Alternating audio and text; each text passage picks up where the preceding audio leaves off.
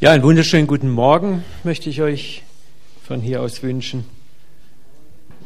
Ich fand die Anbetungszeit super toll. Herzlichen Dank nochmal an die Band. Ein Teil der Lieder hat mich super berührt. Ja. Und die, die eindrucksten Zeugniszeit auch, fand ich krass. Was du gesagt hast, hat mich nochmal ganz klar berührt. Und ich wollte euch einfach nochmal zu dem Zeugnis, oder das ist ein Eindruck eher, nochmal etwas vorlesen. Das ist aus dem Buch von Mike Giaconelli. Vielleicht kennt der eine oder andere Mike Giaconelli, ein toller Autor. Der ist der Erfinder dieses What Would Jesus Do Armbands. Und das Buch heißt Gott liebt Chaoten. Und er hat zu diesem Weinberggleichnis was Tolles geschrieben. Das kleine Kapitel heißt Die selbsternannten Himmelsreichwächter. Die selbsternannten Himmelsreichwächter. Würde man den Widersachern Jesu glauben, so hat er die Sache mit Gottes Gnade völlig falsch gemacht. Er ging zu den falschen Plätzen, sagte die falschen Worte zu den falschen Menschen und das Schlimmste von allen, er, Jesus, ließ die Falschen ins Himmelreich. Jesus schockierte damit eine furchteinflößende Vereinsreligion, indem er die Mitgliedschaft am geistlichen Leben denen zugänglich machte, denen sie vorher von den religiösen Vereinsmeiern sorgfältig verschlossen wurde. Was die Leute, Klammer auf, bis heute auf die Palme brachte, war seine unverantwortliche Art, die Türen der Liebe Gottes jedem Hinz und Kunz weit zu öffnen. Nichts verärgert manche in Ausführungszeichen Christen mehr als unverdiente Gnade. Stellen wir uns einmal vor, wir verirren uns auf eine Party, zu der wir mit einer Freikarte eingeladen worden waren und begegnen dort ebenfalls anderen mit Freikarte eingeladenen Gästen. Diese Gäste aber beginnen merkwürdigerweise am Eingang andere Freikartengäste zu kontrollieren, um ihnen den Eingang zu verwehren. Uns begegnet hier ein allzu bekanntes Phänomen. Nachdem wir mit unverdienter und unverantwortlich freier Gnade ins Himmelreich aufgenommen wurden, mutieren manche von uns zu Himmelsreich Wächtern, die von anderen nun die Verantwortung für ihre Gnade verlangen um sicherzustellen, dass kein Gesindel ins Reich Gottes hineinkommt. Aber gerade für das Gesindel starb Jesus ja. Und wir sind kein Deut besser, haben es manchmal sehr schnell vergessen. Nochmal Gedanken aus Mike Giaconellis Buch Gott liebt Chaoten. Und er hat es auch angestoßen, das war dieses Gleichnis von den Weinbergbesitzer und den Tagelöhnern. Es ist gut darüber nachzudenken, lasst uns keine Himmelsreichwächter werden, sondern uns freuen über jeden, den die Gnade Gottes, die unverdient ist und frei, in sein Reich reinspült. Amen. Wir haben gestern eine super Zeit gehabt. Wer war denn da gestern? War es gut? Sagt ja das Richtige. ich habe wollte eigentlich heute Morgen über was anderes predigen, aber dann habe ich gestern Abend nochmal, ich habe gebetet und in der Nacht gefastet. Das mache ich sehr oft nachts fasten.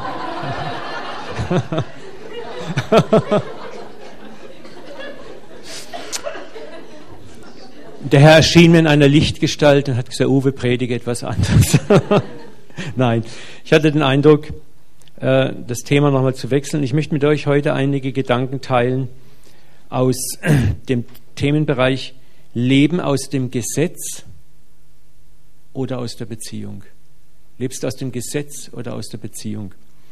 Bevor ich reinspringe ins Thema, möchte ich kurz beten. Vater, ich möchte auch jetzt bitten, dass du uns berührst, wie wir es gestern schon gebetet haben, als du auf dem Weg nach Emmaus mit den Jüngern warst und sie sagten, brannte nicht unser Herz, als er uns das Wort aufschloss.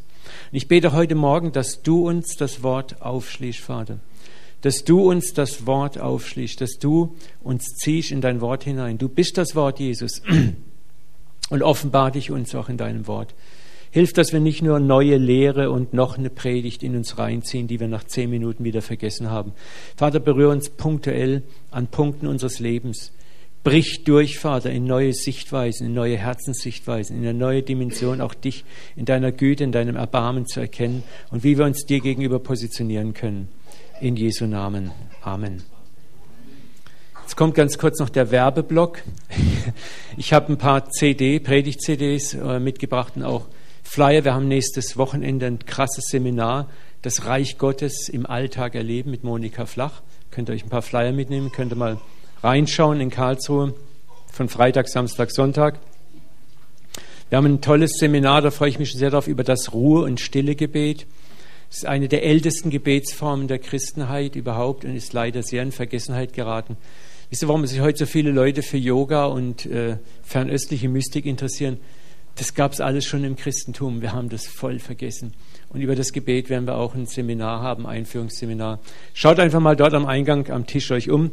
Wenn ihr was käuflich erwerben wollt, da ist kein Kästchen. Ich bin die Kasse, müsst ihr zu mir kommen.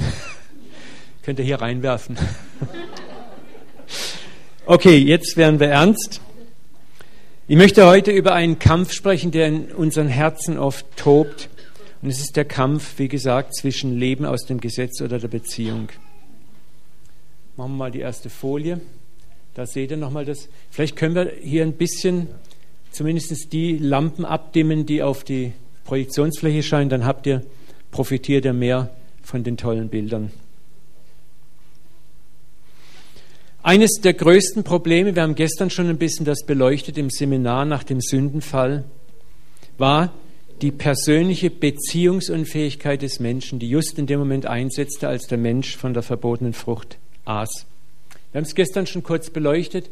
Was war das Erste, was passierte, als Adam und Eva von der Frucht gegessen hatten?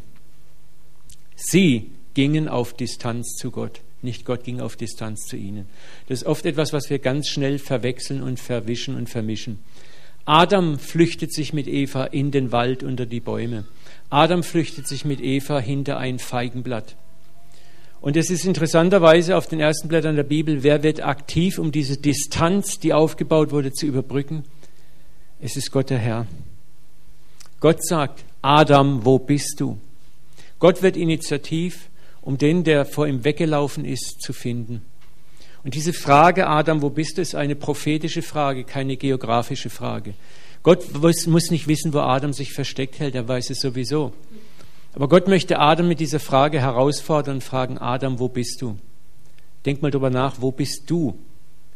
Versteht ihr? Und das fragt uns Gott auch immer wieder und auch heute Morgen, wo bist du heute? Wo bist du? Wo bist du im Moment?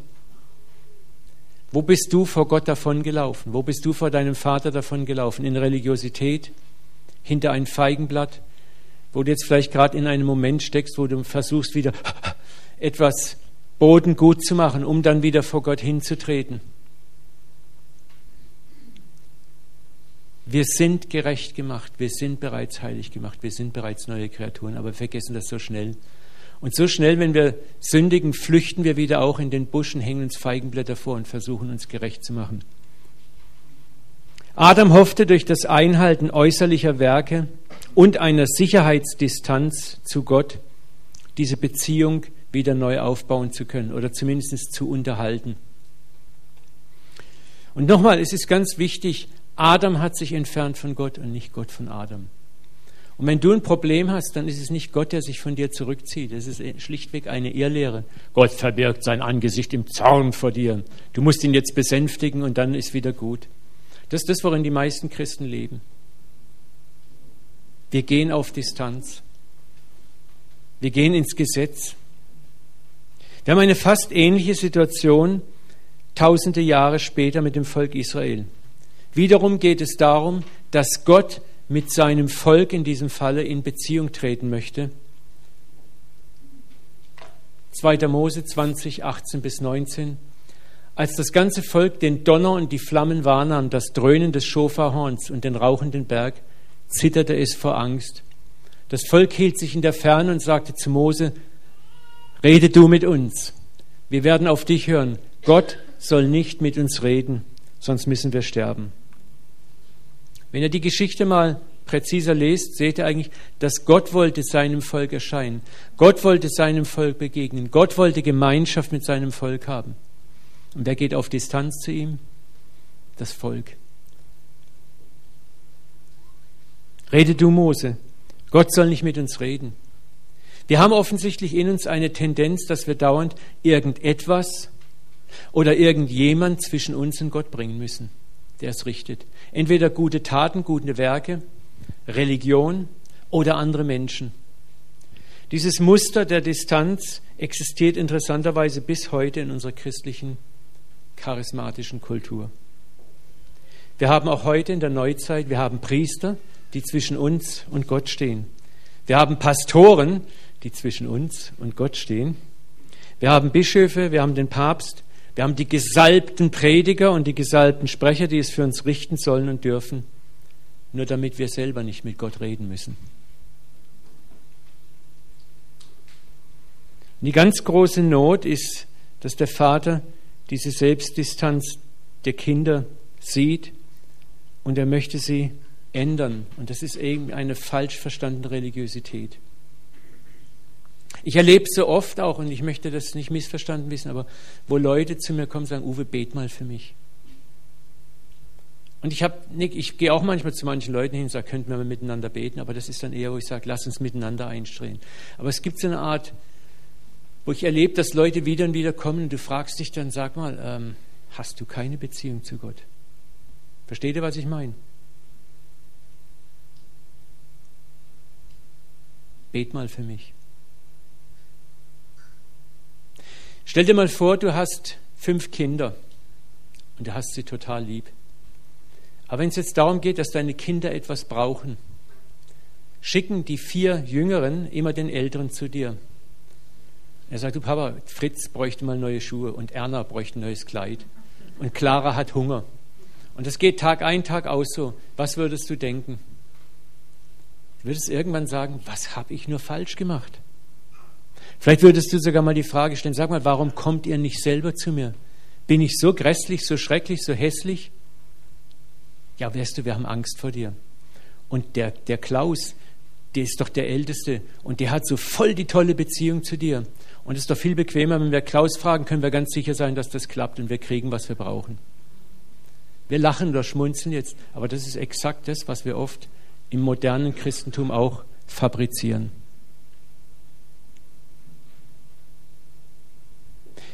Es geht nicht darum, manchmal gibt Gott auch bestimmten Leuten Salbungen, wenn wir für Kranke beten oder für Leute beten, das will ich gar nicht damit sagen. Aber wir müssen uns selber mal prüfen, wo trauen wir uns selber nichts zu? Wo wissen wir selber nicht, wer wir sind? Und meinen immer, der Pastor muss es richten, der Älteste muss es richten, der Hauskreisleiter soll mal für mich beten. Weil wir uns selber für unwertig und unwert, unwertig, unwürdig und unwert halten. Denk mal drüber nach.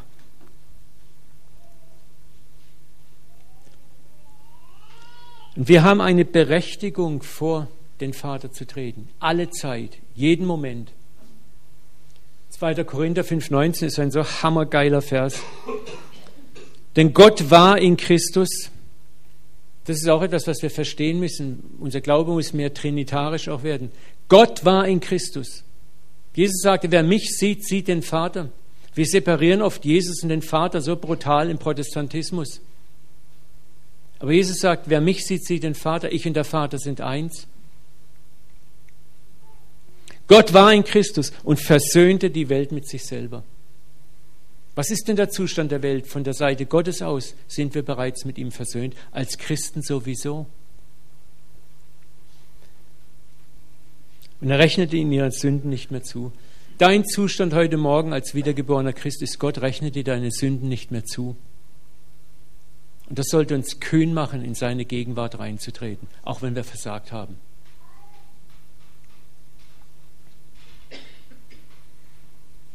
Und deswegen dürfen wir mit Gott in einer intimen Bundesbeziehung leben. Intim sage ich auch, weil wir uns manchmal eben nackt vorkommen, wie Adam, der sich nackt und unvollkommen fühlt. Sagt, irgendwas muss ich jetzt bedecken hier.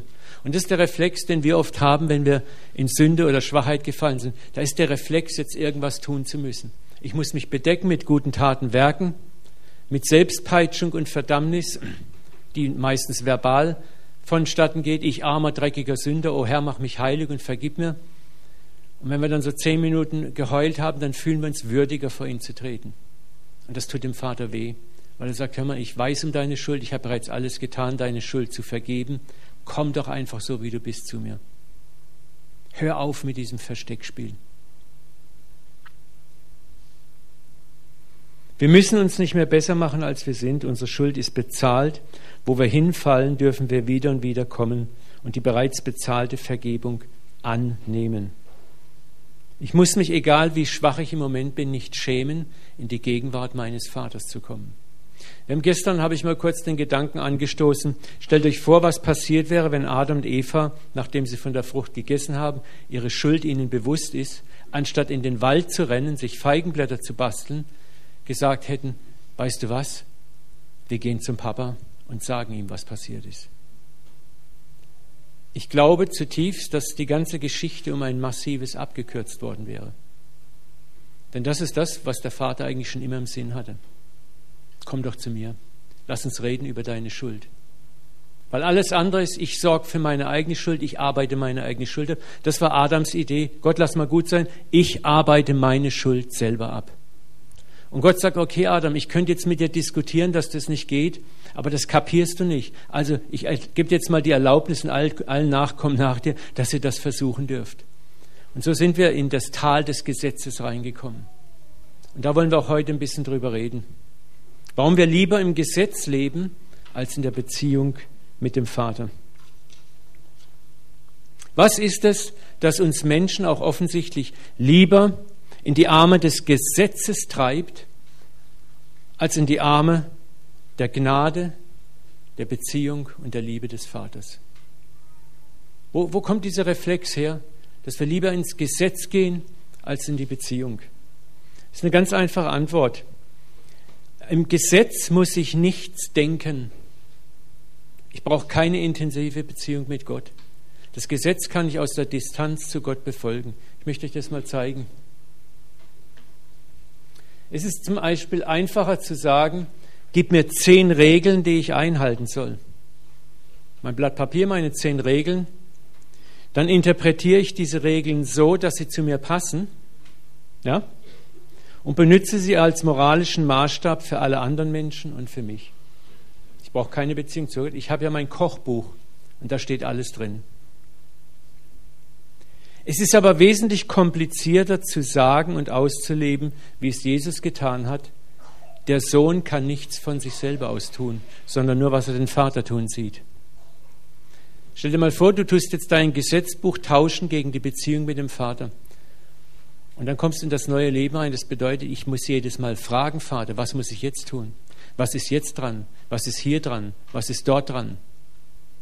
Das ist doch viel einfacher. Ich habe mein Kochbuch, ziehe es raus und gucke auf Seite 10, Absatz 3, ah ja, so muss ich mich verhalten. Das ist der große Unterschied zwischen Leben im Gesetz und der Beziehung. Für das erste Lebensmuster brauche ich keine lebendige Beziehung zum Vater. Ich muss nichts denken. Ich muss nur einen Maßstab haben, den ich mir auch noch selber auslege. Und damit sind wir voll in der Gesetzlichkeit drin. Für das zweite Lebensmuster brauche ich eine lebendige Beziehung zum Geber des Gesetzes und muss jedes Mal von ihm erfahren, Vater, wie habe ich das Gesetz, das jetzt hier steht, richtig anzuwenden? Und damit wird das Wort zum lebendigen Wort, der tote Buchstabe zum lebendigen Buchstaben. Und ohne Beziehung ist der Buchstabe tot und tötet. Es erfordert meinen dauernden Einsatz mit dem Vater verbunden zu sein. Das ist das, was das Leben Jesu ausgemacht hat. Er war mit dem Vater verbunden. Wir werden noch gleich sehen, warum er dann das Gesetz auch oft völlig anders auslegte, als es die Schriftgelehrten und Pharisäer taten. Aber es ist natürlich einfacher. Ich komme in eine Situation rein, aha, der hat jetzt das nicht gemacht, jetzt ziehe ich mal mein Gesetz raus. Was steht da? Alles klar, du bist schuldig. Gesetz weg. Ich muss nichts mehr denken. Da steht es in meinem Gesetzbuch. Schauen wir uns mal in der Praxis das an. Das ist ein bisschen verschoben. Aber ihr könnt es nachlesen in Lukas 6, 1 bis. Da ist die Geschichte, wo Jesus mit seinen Jüngern am Sabbat durch ein Kornfeld geht. Kennt ihr alle, ne? Und die Jünger beginnen, Ähren auszuraufen. Und im Gefolge der Jünger marschieren auch so ein paar Schriftgelehrte und Pharisäer mit. Und die sehen das und sofort kommt der Vorwurf hoch. Meister, siehst du nicht, was deine Jünger dort tun? Sie arbeiten am Sabbat. Sie reißen Ehren aus, zerreiben die zwischen den Händen. Das ist Erntearbeit. Und das ist am Sabbat verboten. Was passiert hier? Die Pharisäer schauen in ihr selbst interpretiertes Gesetzbuch, anstatt Gott zu fragen. Ja? Sabbatgebot. Und sie haben sich das Sabbatgebot auch selber ausgelegt, wie es zu interpretieren ist. Sabbat nicht arbeiten. Und sie haben ja selber festgelegt, das ist auch Arbeit. Und sie verurteilen damit Jesus und die Jünger. Warum? Weil sie nur äußerlich schauen. Da tut jemand was, ich frage nicht, warum er es tut, ich frage nicht, wieso er es tut. Was er tut, ist offensichtlich falsch. Mehr interessiert mich nicht. Bumm. Die Motive dahinter interessieren gar nicht.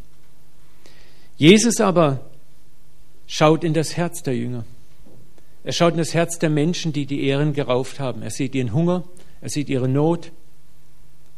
Und er sieht auch noch viel tiefer, er weiß, er, der Herr des Sabbats, weiß, für was der Sabbat gemacht worden ist. Für den Menschen und nicht der Mensch für den Sabbat. Jesus sieht durch die Augen des Erbarmens Gottes. Jesus hat in diesem Moment wahrscheinlich, als der Vorwurf an ihm kam, gefragt, Papa, was denkst du, wie, was soll ich jetzt sagen? Und der Papa sagt, ich gebe dir mal eine Bibelstelle aus dem Alten Testament. Und diese Micha zu finden. Ne? Wenn ihr wüsstet, was das heißt, ich habe Wohlgefallen an der Barmherzigkeit und nicht am Opfer, so hättet ihr die Unschuldigen nicht verurteilt. Das ist dasselbe Gesetz, du sollst am Sabbat nicht arbeiten. Ja? Die einen interpretieren es so und der Geber des Gesetzes interpretiert es völlig anders. Woher kommt es? Weil Jesus mit dem Gesetzgeber in Verbindung ist. Versteht ihr, worauf ich hinaus möchte? Wir sollten anfangen zu lernen, aus der Beziehung zu leben und nicht mehr aus dem Gesetz. Und dann wird die Bibel zu einem lebendigen Buch und nicht zu einem Gesetzbuch, zu einem Kochbuch. Das ist ein so todbringender Satz manchmal. Ich glaube nur, was in der Bibel steht. Wo steht das in der Bibel? Und wir, was wir eigentlich meinen ist, ich glaube nur meine Interpretation der Bibel. Ich glaube nur dem Buchstaben. Aber der Buchstabe alleine, ohne den Geist Gottes, ohne die Beziehung zum Vater, tötet.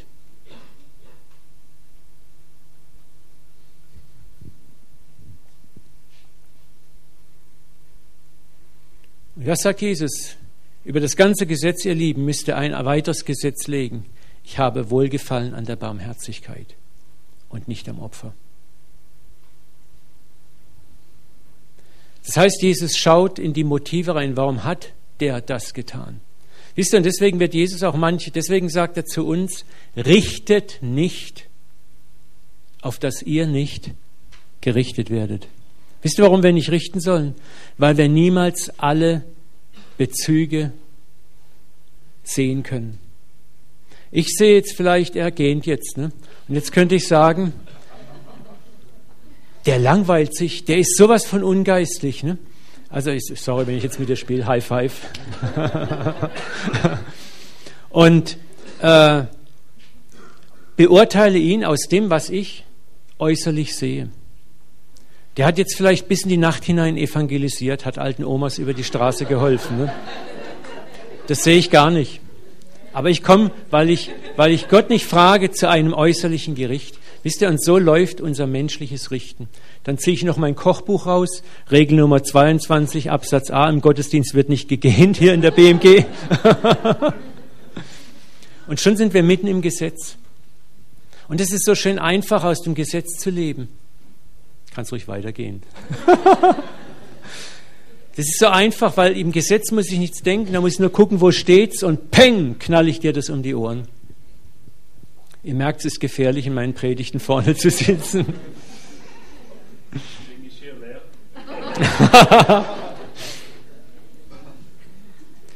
Schauen wir uns ein weiteres Muster an. Jesus und die Ehebrecherin, die kennt die Geschichte auch, da wird eine Frau vorhin gezehrt, wir haben diese Frau im Ehebruch ertappt. Was sagt das Gesetz? Auch hier scheinbar, wenn wir das Gesetzbuch, das Kochbuch aufschlagen, die Bibel aufschlagen, also die alttestamentliche Bibel, eine ganz klare Regel, gegen die verstoßen wurde und ein ganz klares Handlungsmuster, diese Frau muss nach dem Gesetz gesteinigt werden. Da gibt es kein Wenn und kein Aber. Was sagt die Bibel? Die Bibel ist sehr klar hier drinnen. Ich provoziere euch ein bisschen, ne? weil wir müssen diese alten Geschichten in unsere heutige Zeit reinholen. Wie oft haben wir oder werden auch heute in modernen Gemeinden Menschen abgeurteilt? Das ist nicht biblisch, was du machst. Nach der Bibel müssen wir so und so handeln. Aber wenn wir ehrlich sind, müssen wir sagen, nach unserer Interpretation der Bibel müssen wir so und so handeln. Aber die Frage, die wir uns wirklich stellen müssen, ist das auch Gottes Interpretation? Ist das, was du liest, auch das, was Gott sagt, was er meint? Hast du alles beieinander, um ein gerechtes Urteil zu fällen? Nach dem Gesetz des Mose, 5. Mose 2010, Bibel, ist es sehr klar, diese Ehebrecherin war zu töten. Was macht Jesus? Nur er kann damit davonkommen. Er folgt wiederum nicht dem Gesetz. Er fragt den Vater wiederum.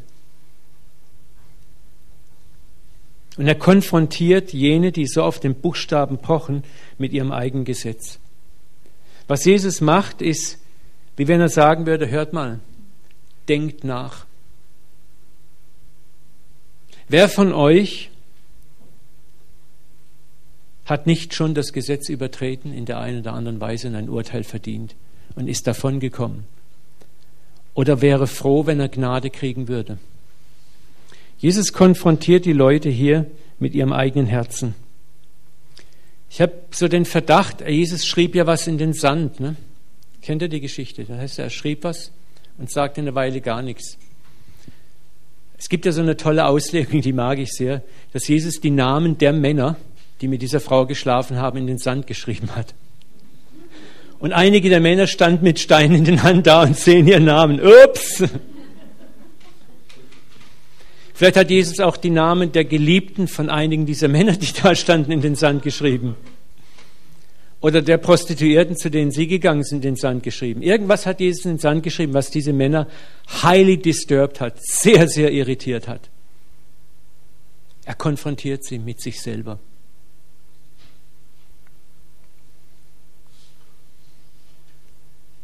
Und auch hier sagt Jesus, schau nicht auf den auswendigen Buchstaben, schau tiefer hinein.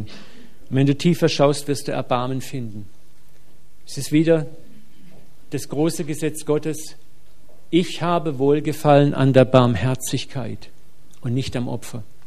Ich habe Wohlgefallen an der Barmherzigkeit und nicht am Opfer, dass jemand gesteinigt wird.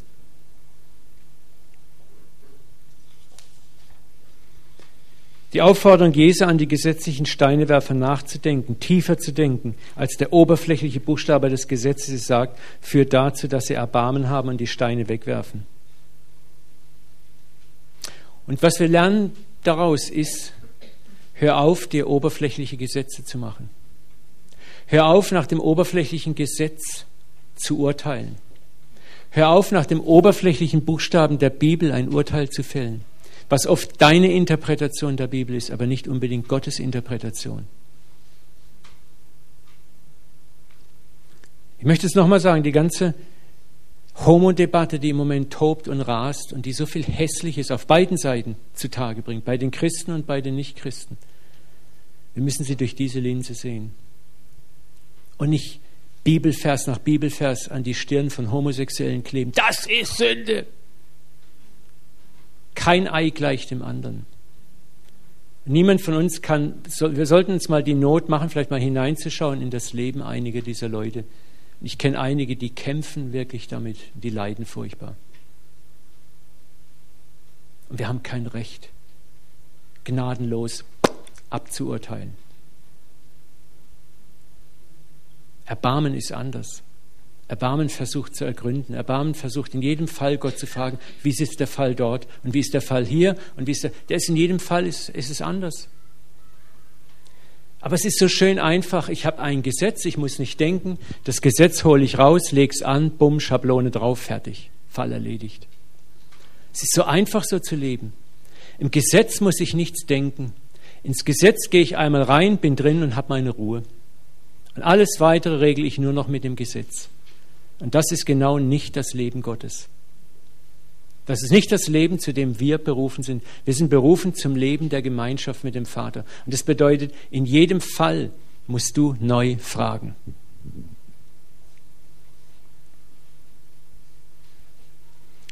Ich möchte euch eine Geschichte erzählen.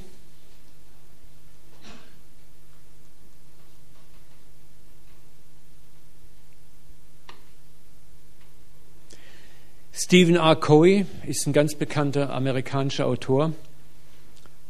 Ist eines Morgens, hat er erzählt, in die U-Bahn eingestiegen. Es war früh, er war noch müde und er kam in ein schönes Abteil, wo so ein paar andere Leute saßen und alle haben so ein bisschen gedöst. Es war so schön ruhig, die Sonne ging langsam auf. Und, oh. und auf einmal an der nächsten Haltestelle kam ein Vater mit drei Kindern rein ins Abteil.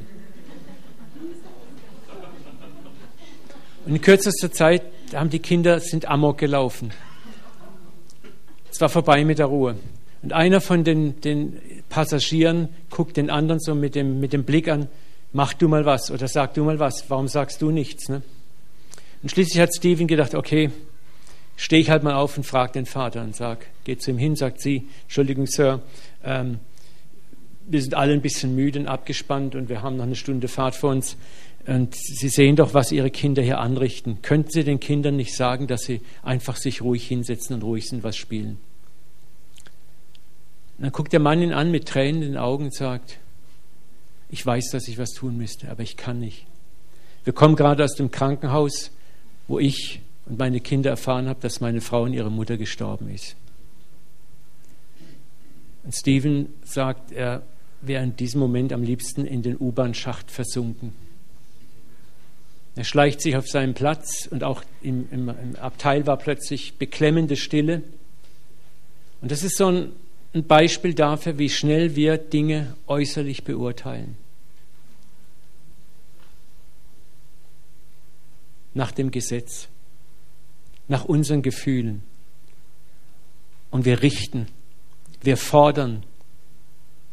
Und wir haben keine Ahnung, was hinten dran ist, was sich in dem Leben des anderen abspielt, warum der andere tut, was er tut. So wie die Pharisäer keine Ahnung hatten, warum die Jünger Ehren ausgekauft haben, waren hungrig. Ist das eine Sünde? Und so oft opfern wir auf den Altar unserer frommen Gesetze bedenkenlos Menschenleben. Seelen in der Gemeinde, in der Kirche.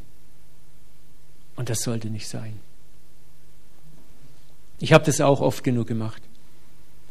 Im Straßenverkehr. Oh, wenn einer dann so lahmarschig vor mir herkriecht, sein Auto fast um die Kurve trägt und, und die Ampel wieder auf grün, auf rot schaltet.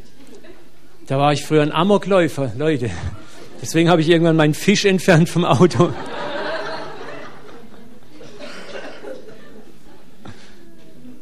Aber Gott hat Gnade gehabt. Ich bin mittlerweile so voller Erbarmen, staunt selber über mich. Und ich segne die Leute. Ich versuche mir dann immer vorzustellen, okay, was ist mit dem und dem los? Ich sage, du steckst nicht drin, du weißt nicht, warum der so fährt. und ich hoffe, dass andere mit mir Erbarmen und Gnade haben.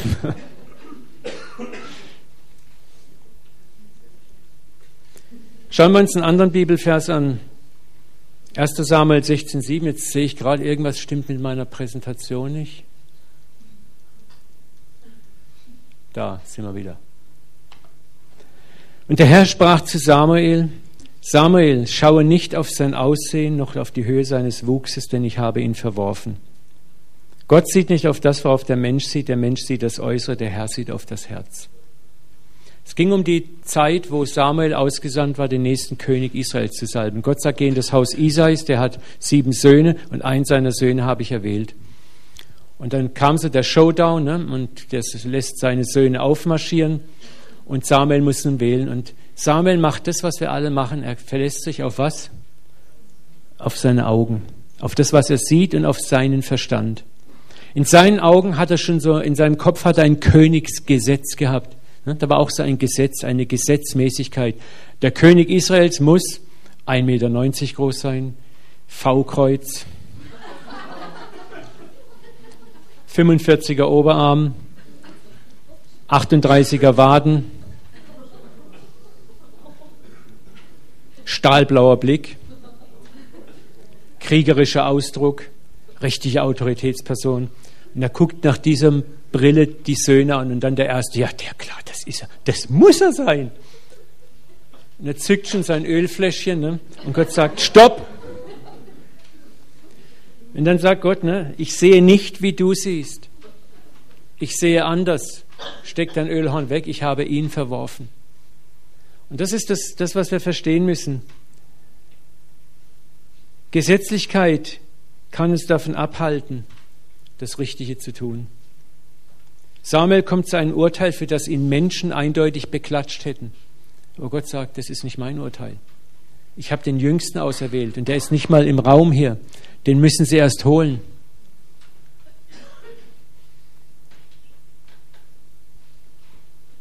Das Gesetz des toten Buchstabens tritt an die Stelle Gottes. Und wir kommen zu einem falschen Urteil. Und da müssen wir uns hüten davor.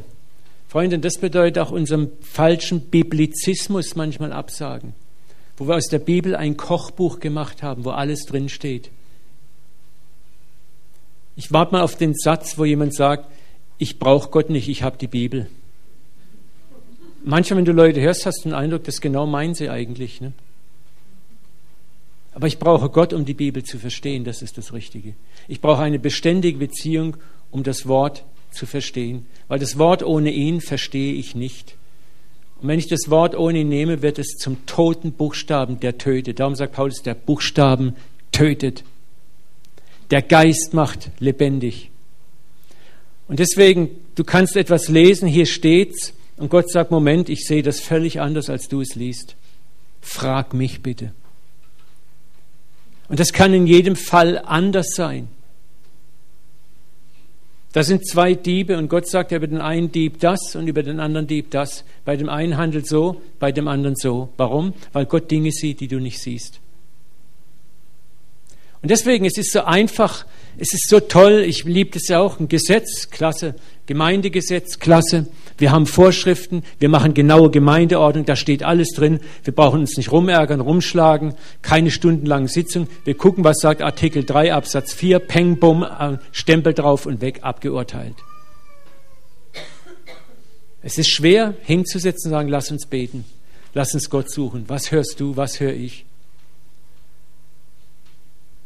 Ist es schwer vielleicht für uns als Gemeinde auch mal zu verstehen, wenn die Gemeindeleitung da so und da so enthalt, äh, entscheidet und sagt, wir haben aber Gott so gehört.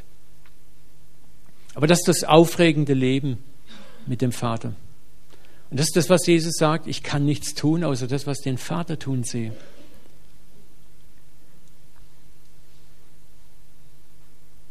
Und das ist die große Not vom Paradies her und beim Volk Israel. Sünde will die Distanz zu Gott. Sünde will gerne über Religion, über Mittler und Gesetze mit Gott verkehren. Und das ist der eigentliche geistliche Tod, der immer noch unter uns auch Christen wabert. Bleib auf Distanz, Gott, ich habe mein Gesetz, das reicht. Oder ich frage jemanden, Pastor, was denkst du? Pastor, sag mir, was ich tun soll. Und ich pflege gerne Leuten zu sagen, hör mal, jetzt setzt du dich mal hin und fragst selber Gott. Der liebt dich genauso. Wir müssen eins verstehen, es war schon immer Gottes Absicht, in jedem von euch zu leben, in jedem von euch hier. In euch selber zu leben. Gott lebt in dir. Er wartet nur, dass du mit ihm Kontakt aufnimmst. Gott wollte in uns leben in einer Weise, dass sein Gesetz in uns lebt. Schauen wir uns das mal an, Hesekiel 36, 26. Und ich will euch ein neues Herz geben. Es ist 800 Jahre vor Christus geschrieben worden. Und da beschreibt Gott schon präzise, prophetisch die Wiedergeburt, was die Wiedergeburt ist, wo Jesus sagt, du kannst nur ins Reich Gottes kommen, wenn du von neuem geboren bist. Wenn du als Geschenk meinen Geist bekommst, der in dir lebt, der einen neuen Menschen aus dir macht. Und das haben wir alle. Wir benutzen es nur nicht. Wir möchten immer noch gerne das Gesetz haben. Es ist einfacher, mit dem Gesetz zu leben, als mit diesen neuen Menschen. Aber der Gesetzgeber lebt in dir und will zu dir reden, stündlich, minütlich. Ich will euch ein neues Herz geben und einen neuen Geist in euch legen. Ich will das steinerne Herz, das ist dieses steinerne, tote Herz, das nicht denken möchte, das nicht suchen möchte. das lieber nach dem steinernen Gesetz greift. Dieses Herz will ich wegnehmen aus eurem Fleisch und will euch ein fleischendes Herz geben, einen lebendigen inneren Menschen, etwas, das pulsiert, das bewegt, das in Bewegung ist. Ich will meinen Geist in euch geben und ich will solche Leute aus euch machen, die in meinen Satzungen wandeln, meine Rechte beobachten und tun. Wow. Das ist, was wir heute Morgen auch in einem prophetischen Eindruck gehört haben. Er will in dir leben. Er will durch dich leben. Er will durch dich handeln. Und jeder von euch hat direkten und unmittelbaren Zugang zum Vaterherz Gottes. Jeder. Du musst nur lernen, dir die Zeit mal zu nehmen, ihn zu fragen. Was denkst du, Papa? Was meinst du da, Papa? Wie soll ich da urteilen? Was soll ich da tun? Jesus hat gesagt, euer Vater im Himmel kümmert sich sogar darum, wenn ein Haar von euch vom Haupt fällt. Es bleibt ihm nicht verborgen.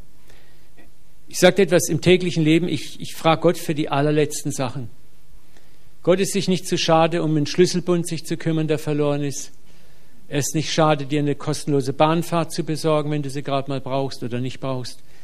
Ich könnte euch Stories erzählen, was ich erlebt habe mit Gott. Das ist einfach krass, wo du denkst, wow, um solche Kleinigkeiten kümmerst du dich.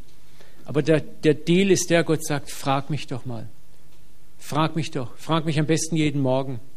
Leg mir jeden Morgen deinen Tag in die Hand. Und dann geh durch den Tag mit einer gewissen Aufmerksamkeit.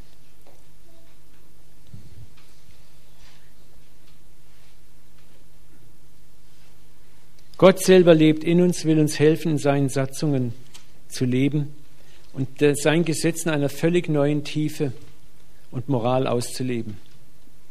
Er sagte genau, was ist wann dran. Er kann dir genaue Vorstellungen geben, was musst du wie entscheiden. Weißt du, und Jesus spült nicht den Inhalt oder die Moral des Gesetzes weich oder relativiert es. Er kam es, um es zur vollen Herrlichkeit aufzurichten. Und die Früchte, die das Leben Jesu hervorbracht, waren wunderbar. Jesus sah das Herz der Sünder, die Sehnsucht nach Annahme, den Schrei nach Vergebung. Und Jesus wusste, dass es Geduld und Erbarmen kostet, aus Verstrickungen frei zu werden. Und diese Hoffnung gab er den Sündern, indem er sie gegen das äußere Gesetz verteidigte und ihnen zeigte und sagte, für Gott bist du nicht verloren, in dir ist Hoffnung auf ein anderes Leben und ich gebe dir dieses Leben. Und das versammelte die Sünder in Scharen um ihn. Wisst ihr, und das ist das Leben, worauf die Welt da draußen so dringend wartet, dass wir diesen Gott präsentieren.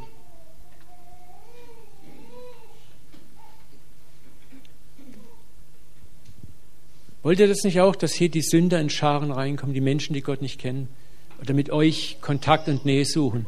Und das kann jeder haben, indem wir einfach anders leben. Nicht sündlos leben, heiliger leben, indem wir erbarmend leben, gütig leben, indem wir die Liebe Gottes zu den Menschen weitergeben. Nicht vorschnell richten, nicht vorschnell urteilen, sondern vielleicht dort lieben, auch dort, wo es man meint, der hat es ja gar nicht verdient. Ich habe es gestern ein paar Mal gesagt, dieses Gleichnis von Zachäus, dem Zöllner. Er hat es nicht verdient. Er war eine Ratte, ein Blutsauger, ein Halsabschneider hoch drei. Aber Jesus sagt, ich muss bei dir zu Gast sein. Und die Masse hätte es gerne gesehen, dass er ihn verurteilt. Die Masse hätte es akzeptiert, wenn Jesus vielleicht gesagt hätte, hey du Ratte, komm runter vom Baum und bring deine Kreditkarten mit. Wir plündern jetzt dein Konto. Die Masse hätte es gern gesehen, wenn wenigstens Jesus auf dem Weg gesagt hätte, also Zachäus, dass du es weißt, ich tue jetzt mal so, als ob ich mit dir essen gehe, aber wenn wir in deiner Haustür sind, dann reden wir Tacheles. Wir hätten erwartet, dass er vielleicht im Haus, wenn, wenn er wenigstens allein ist, sagt so, aber jetzt, Zachäus, jetzt reden wir mal. Hat er nicht gemacht. Und was passiert? Während sie essen, dreht der Mann schier durch. Ich kann richtig hecheln hören. Jesus, Jesus, ich kann nicht anders. Ich möchte mein, die Hälfte meines Vermögens den Armen geben. Die Bibel sagt uns, Jesus hat keinen Ton zu ihm gesagt. Aber er hat ihn geliebt. Wisst ihr, was passiert, wenn wir vielleicht Sünder lieben, wenn wir Sündern Respekt erweisen? Und manchmal ist es vielleicht nicht mit einmal getan. Siebenmal, siebzig Mal müssen wir manchmal Gnade geben. Aber das wird die Menschen transformieren. Jesus hat selten konfrontiert. Aber er hat geliebt, er hat angenommen, er hat den Menschen das Gefühl gegeben, du bist immer noch, du hast immer noch einen Wert. Schau mal, wenn du, wir haben gestern von der verlorenen Münze gesprochen. Eine verlorene Münze verliert, auch wenn sie verloren ist, nicht ihren Wert. Auch der Sünder draußen hat für Gott seinen Wert nicht verloren.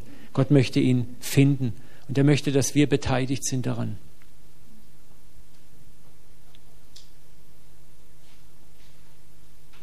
Das Geheimnis Jesu war die Beziehung zum Vater, der in ihm lebte und ihm sagte, wie das Gesetz im Falle eines jeden Menschen auszulegen war. Der Vater zeigte ihm die Schätze unter der Kruste von Schmutz und Sünde und wie man diese Schätze anspricht und zum Leben erweckt. Ich war vor zwei Jahren auf einer Bibelschule mit mehr als 100 Teilnehmern eingeladen zu lehren. Ich war im Ausland. Da fiel mir ein Paar gleich auf. Ich wusste nicht warum, es war wie wenn Gott sie so gehighlightet hat. Und ich wusste nicht, was los war.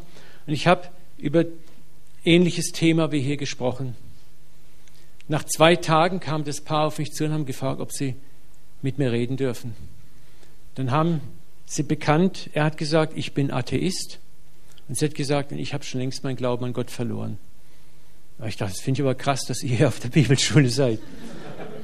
Sagt sie, ja, sie haben äh, zum Teil über eine Freundin mal Downloads von mir gekriegt und das hat sie sehr angesprochen und sie wollten mich hören. Und das, was ich gesagt habe, hat sie noch mehr berührt. Und dann fangen sie plötzlich an, erzählen mir und sagte, weißt du, wir müssen dir was sagen. Ich bin verheiratet und das ist mein Freund. Und ich bin mit meinem Freund hier auf der Bibelschule. Mein Mann weiß nichts davon. Ich saß erstmal da. Äh. Weißt du, und dann, dann hat es wie wenn Gott das so hautnah orchestriert, dass er, Uwe, jetzt, was du so schön predigst, geben wir jetzt mal in die Praxis rein. Ne? Was sagst du jetzt? Ja, hört mal, was macht ihr da? Ja, wie könnt ihr es denn wagen? Ja, das ist ja Ehebruch, das ist ja bla bla bla bla bla bla. Und ich habe ich hab nur geschrien, Papa, hilf mir. da sitze ich nun. Und Gott hat gesagt, sei einfach ruhig und lass sie reden. Lass sie einfach reden. Dann haben sie erzählt, ihre ganze Not ausgebreitet. Und dann wird mir langsam klar, wie sehr sie eigentlich unter ihrer eigenen Beziehung leiden. Und sie wollten von mir wissen, was sie tun sollen. Jetzt hätte ich ja sie mit Ratschlägen erschlagen können. Und Gott gab mir so eine Liebe und so eine Weisheit. Und ich habe hab ihn dann gefragt und habe gesagt, pass mal auf, stell dir vor, das ist deine Frau. Und äh, sie würde das jetzt mit jenem anderen Mann machen. Wie würdest du denn empfinden? Du als Mann. Jetzt stell dir vor, dachte ich, ja, das wäre mir natürlich überhaupt nicht recht, sage ich. Und jetzt stell dir vor, wie ihr Mann empfindet dir gegenüber. Er hat gesagt, ich habe es verstanden. Wir waren am Schluss von dem Gespräch so weit, dass sie sagen, beide gesagt haben, wir wollen unsere Beziehung versuchen, in einer guten Weise zu beenden und das alles in Ordnung zu bringen. Das war in einer Weise geschehen, wo, wo so anders war, so völlig anders war. Und ich habe gemerkt hinterher, was hat diese Leute bewegt, sich zu öffnen? Ich meine, die hätten ja auch einfach still sitzen können und sagen können, ich lasse mein T-Shirt zu. Ne? Ich zeige nicht, was hier wirklich. Aber ich habe es gestern gesagt, im Kontext von Gnade wagen wir es, unsere Sünden zu bekennen.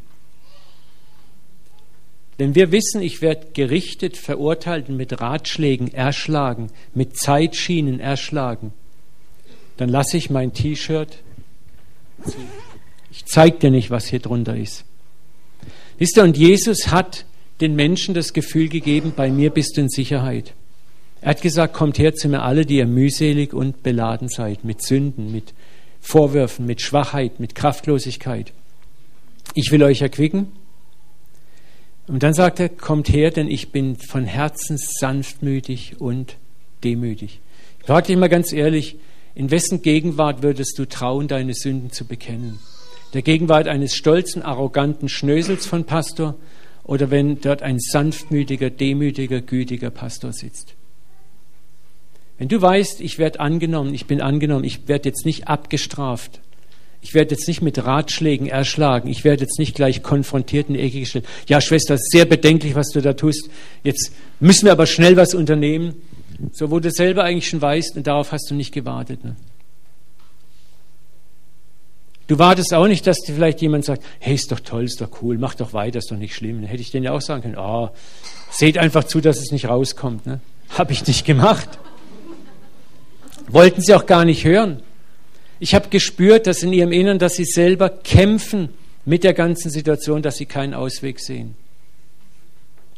Wisst ihr, hier ist eine Antwort, Erbarmen, Güte und Gnade. sie haben das Erbarmen schon vorher gemerkt. Sie haben gespürt, was für ein Gottesbild in mir lebt. Und das sage ich jetzt nicht mit Stolz oder Arroganz, sondern ich habe es auch schwer lernen müssen. Ich war früher auch hart und gesetzlich, weil ich komme aus dem Background. Aber das ist das, wo wir hinkommen müssen, wo wir Menschen heilen werden, wo wir Wunder und Zeichen sehen werden, die uns nachfolgen. Wenn Jesus sagt, die werden uns nachfolgen. Aber dazu ist dieses Herz der Demut, des Erbarmens, der Gnade, des Hörens auf Gott und nicht das Gesetzbuch ausziehen. Was sagt das Gesetzbuch? Das ist Ehebruch, das ist Lüge. Und wie kannst du es wagen, du Schmutzfink, in eine Bibelschule, in eine Heilige zu kommen? Das ist ja wohl ungeheuerlich. Ne?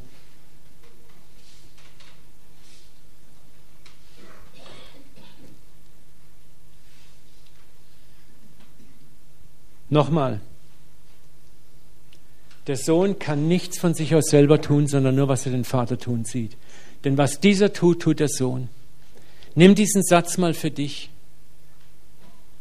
und sag, ich kann nichts aus mir selber tun, ich werde nichts mehr aus mir selber tun. Ich werde auch nicht mehr aus mir selber urteilen und richten, auch wenn es vom Gesetz her ganz klar ist. Ich werde immer das Gesetz auf die Seite schieben, den Vater fragen, sagen, Vater, wie interpretierst du jetzt dieses Gesetz? Was hat hier jetzt genau zu geschehen?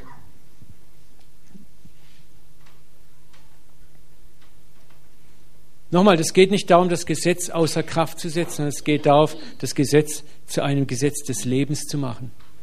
Das Gesetz sagt uns primär, was falsch ist, aber das Gesetz sagt uns nicht, wie wir es zu ändern haben. Hat sich Israel durch die ganzen Strafen gebessert? Nein, Gott wusste das. Gott, ich glaube, das ist ein Teil der Gesetze, den Menschen gegeben waren, weil die Menschen so hartherzig sind zu sich selber.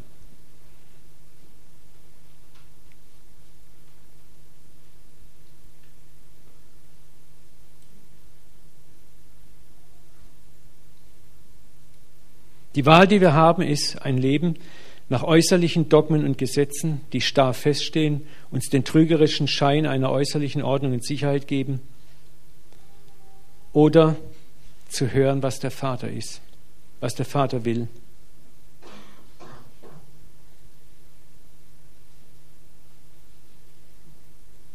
Weißt du, das Gesetz in mir ist größer als das Gesetz außerhalb von mir. Jesus sagt zum Beispiel, Ihr habt gehört, dass den Alten gesagt ist, du sollst nicht Ehe brechen. Ich sage euch, wer eine Frau ansieht, sie zu begehren, hat in seinem Herzen schon die Ehe gebrochen.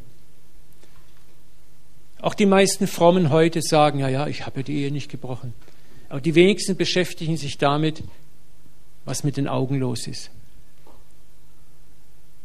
Und ich möchte, möchte euch Männer einfach mal fragen, hier im Raum, wer hat gegen dieses Gesetz nicht schon verstoßen? Keiner. Und auch ihr Frauen. Ja?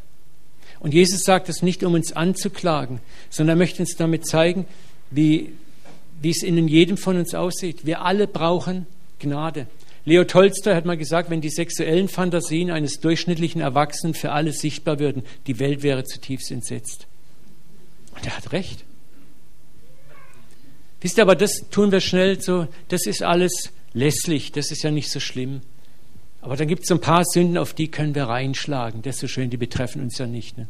Aber Jesus sagt, hey, hallo, das ist genauso Sünde. Wenn wir, über, wenn wir auf der Schiene miteinander kommunizieren wollen, sieht es für uns alle schlecht aus. Aber Jesus sagt, da ist eine ganz andere Schiene, ist die Schiene der Gnade.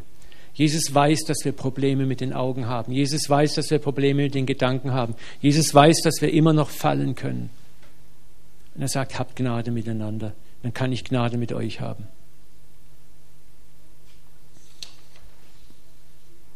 Ich möchte abschließen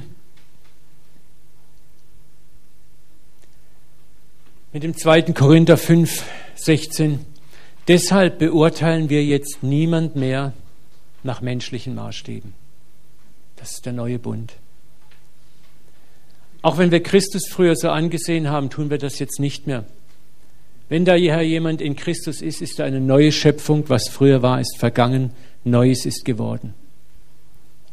Lass nochmal diesen ersten Teil in dich reinsinken. Wir beurteilen niemand mehr nach menschlichen Maßstäben. Das ist der neue Bund. Und das können wir mit dem Heiligen Geist in uns. Und auch Christus beurteilen wir nicht mehr als den harten, harschen Gesetzgeber, als den Richter der Welt, sondern als den erbarmenden Heiland, den Gott, der in das Fleisch gekommen ist, weil er Erbarmen mit uns hat, weil er weiß, wie wir leiden. Und wenn wir in Christus sind, sind wir eine neue Schöpfung. Alles ist neu geworden. Du hast diesen Geist in dir leben. Und du sollst anders richten, anders urteilen. Du sollst in Beziehung leben, nicht mehr im Gesetz. Jeremia 31, 33. Das soll der Bund sein, spricht der Herr. Ist auch 800 Jahre vor Christus geschrieben. Ne? Ist das nicht genial? Was hat Gott eigentlich schon immer vorgehabt? Ich will mein Gesetz in euer Herz geben und in euren Sinn schreiben. Das, was außerhalb von uns als Papier existiert, sagt Gott, das möchte ich in dein Herz reingeben. Und dort mit mir zusammen wirst du es erfüllen können. Du wirst anders denken, anders handeln, du wirst es lernen und du wirst anderen Menschen anders Erbarmen geben können. Ich will es in euren Herzen Sinn schreiben, ihr sollt mein Volk sein, ich will euer Gott sein. Und das ist auch interessant. Und es wird keiner den anderen noch ein Bruder den anderen lehren, erkenne den Herrn. Niemand wird den anderen mehr mit Ratschlägen erschlagen müssen, sondern sie sollen mich alle erkennen, beide klein und groß.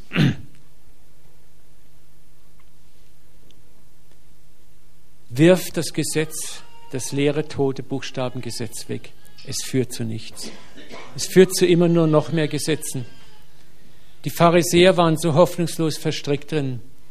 Und wenn du ein Gesetz für dich gemacht hast, dann brauchst du ein weiteres Gesetz, um das noch zu erklären. Allein das Sabbatgesetz, das ist so lustig, ich weiß nicht, ob ihr das kennt. Die haben sich überlegt, die Pharisäer waren ja ständig damit beschäftigt, wie kann man das Gesetz austricksen. Und das geht uns ja genauso. Ne? Man hat überlegt, also es ist verboten, am Sabbat zu laufen. Dann kam sie auf die glorreiche Idee, aber nirgendwo steht was, dass es verboten ist, auf dem Wasser zu reisen. Und dann kamen findige Pharisäer auf die Idee, man füllt einen Wassersack, legt den aufs Kamel und setzt sich auf den Wassersack und dann kann man so weit reiten, wie man will. Weil man bewegt sich auf dem Wasser. Es gibt, gibt Sabbatvorschriften im Judentum, die sind sowas von skurril. Da haben sie zum Beispiel die Schabbatmaschinen, das sind elektronische Einrichtungen, mit denen das Taxi am Sabbat gestartet wird. Dann tut der Taxifahrer das Taxi ja nicht starten, damit sündigt er nicht. Oder die, die, die Paternosteraufzüge, die rund um die Uhr laufen. Ne? Das ist so grotesk, wenn du dann überlegst, wenn du im Gesetz lebst, bist du gleichzeitig damit beschäftigt zu gucken, wie kannst du Gott austricksen. Das ist das, was ich gestern gesagt habe. Wenn du anfängst, nach Gesetzen zu leben, also Netze zu knüpfen, mit denen du die Sünde auffangen willst, mit jedem Netz dichter machen, kreierst du ein neues Loch, das du auch wieder schließen musst. Das hat kein Ende, es hört nie auf und es wird immer grotesker. Und Jesus sagt, hey, es geht doch nicht im Sabbat um Autofahren oder um Fahrstühle bewegen, es geht im Sabbat einfach um Ruhe zu haben. Und das ist das, und das kriegen wir letzten Endes, wenn wir das Gesetz nur als Buchstaben betrachten, werden wir es nie verstehen, werden wir immer daneben liegen, werden wir immer Menschen töten und kaputt machen. Amen.